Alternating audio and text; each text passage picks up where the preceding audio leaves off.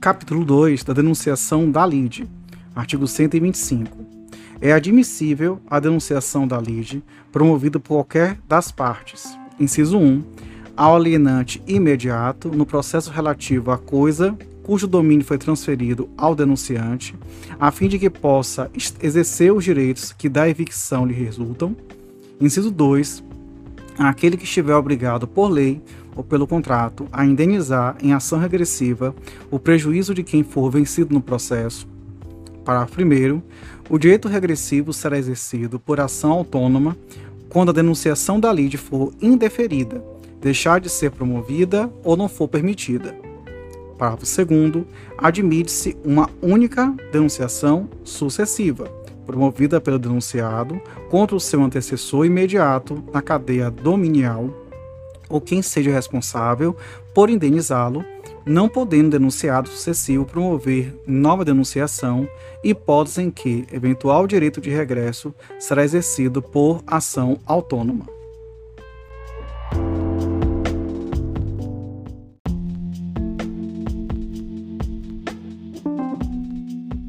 Artigo 126. A citação do denunciado será requerida na petição inicial, se o denunciante for autor, ou na contestação, se o denunciante for réu, devendo ser realizado na forma e nos prazos previstos no artigo 131.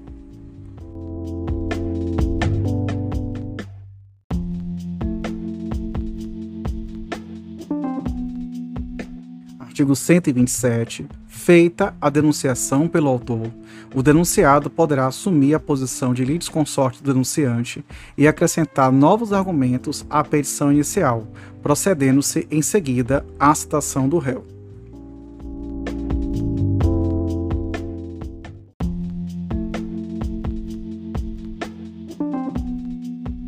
Artigo 128. Feita a denunciação pelo réu, inciso 1, se denunciado contestar o pedido formulado pelo autor, o processo prosseguirá, tendo na ação principal, em litisconsórcio, denunciante e denunciado.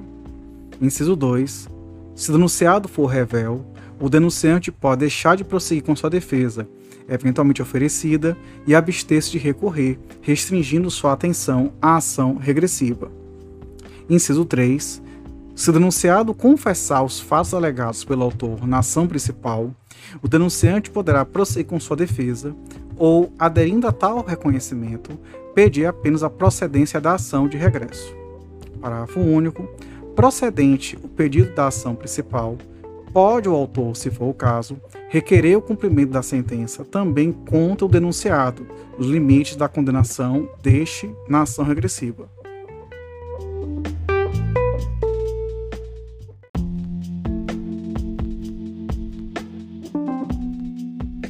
Artigo 129.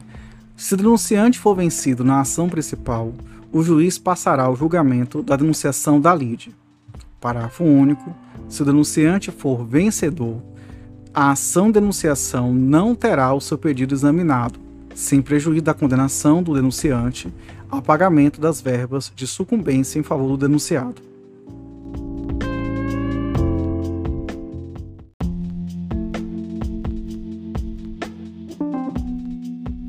Capítulo 3 do chamamento ao processo.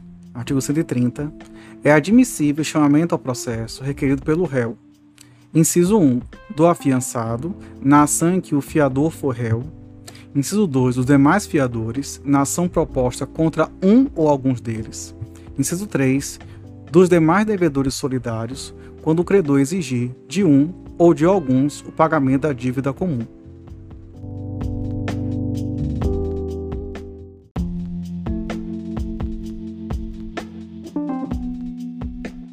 Artigo 131.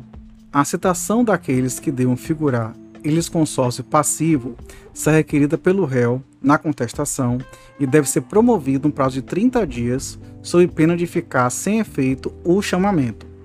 Parágrafo único. Se o chamado residir em outra comarca, seção ou subseção judiciárias, ou em outro ou em lugar incerto, o prazo será de dois meses.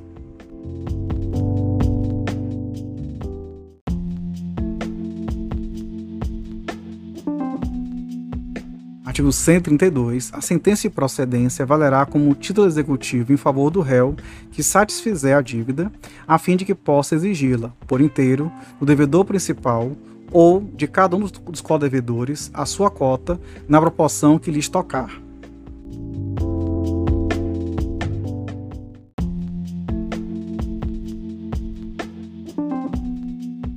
Capítulo 4 do incidente desconsideração da personalidade jurídica. Artigo 133. Um incidente de desconsideração da personalidade jurídica será instaurado a pedido da parte ou do Ministério Público, quando lhes couber intervir no processo. Parágrafo 1. O pedido de desconsideração da personalidade jurídica observará os pressupostos previstos em lei. Parágrafo 2 aplica-se o disposto neste capítulo à hipótese de desconsideração inversa da personalidade jurídica.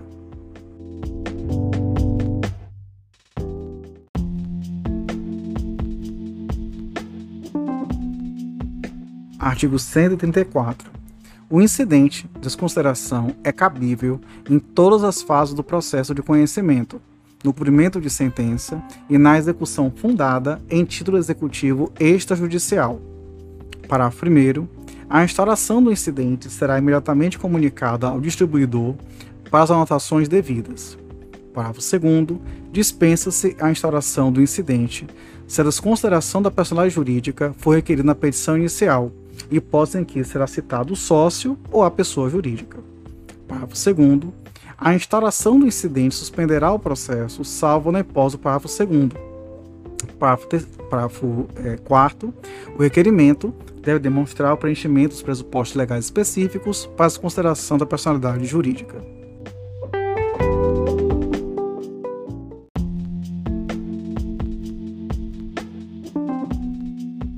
Artigo 135.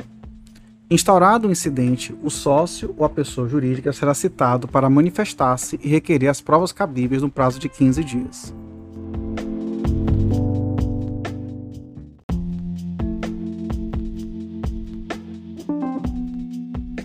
Artigo 136. Concluída a instrução, se necessária, o incidente será resolvido por decisão interlocutória. Parágrafo único.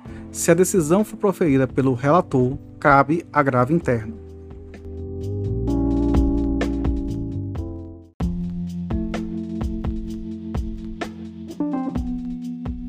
Artigo 137. Acolhido o pedido de desconsideração, a alienação ou oneração de bens havida em fraude de execução será ineficaz em relação ao requerente.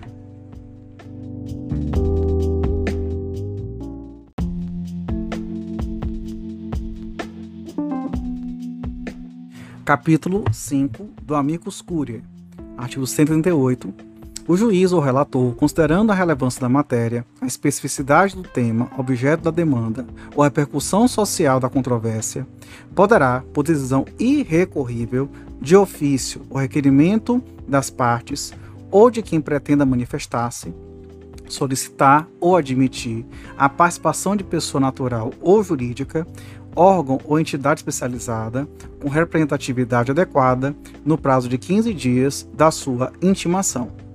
Parágrafo 1. A intervenção de que trata o, caput não implica alteração de competência e nem autoriza a interposição de recursos, ressalvadas, a oposição de embargos de declaração e a hipótese do parágrafo 3.